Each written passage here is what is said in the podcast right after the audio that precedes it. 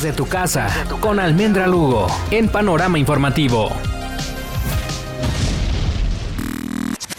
Pruebas. Hacer pruebas de forma masiva es una de las estrategias que las autoridades de salud del mundo han señalado como un arma para rastrear y frenar los contagios de coronavirus. Pero ¿cuántos tipos de prueba de coronavirus hay? ¿Por qué algunas se demoran tanto? Aunque pareciera que hay muchas opciones de pruebas para detectar el virus, todas se dividen en dos, las que detectan la presencia del virus y las que detectan si hubo una infección anterior. Prueba PCR. Es recomendada por sospecha de contagio, ya sea por contacto reciente con alguien que está positivo de COVID-19 o por presencia de los primeros síntomas. Se hace tomando una muestra con un hisopo en la zona nasofaringea. Se envía al laboratorio y se recomienda tomarse al menos de 5 a 7 días posteriores al posible contagio. El contacto con la persona infectada de coronavirus.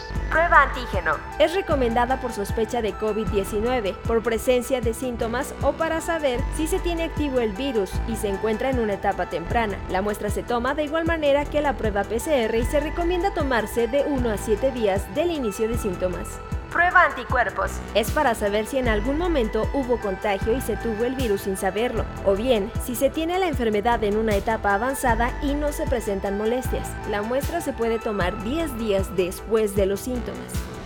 ¿Y por qué se demoran tanto? Simplemente no es una prueba fácil de hacer, puesto que se empieza con la toma de la muestra que se considera ya infecciosa. Si se extrae de un paciente positivo, pues el virus está ahí, vivo, y la persona que toma la muestra está expuesta. De ahí en adelante, la muestra se tiene que manejar en laboratorios de bioseguridad con tensión 3 para evitar que la persona que está trabajando se exponga y se infecte.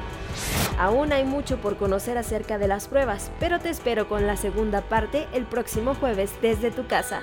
Almendra Lugo.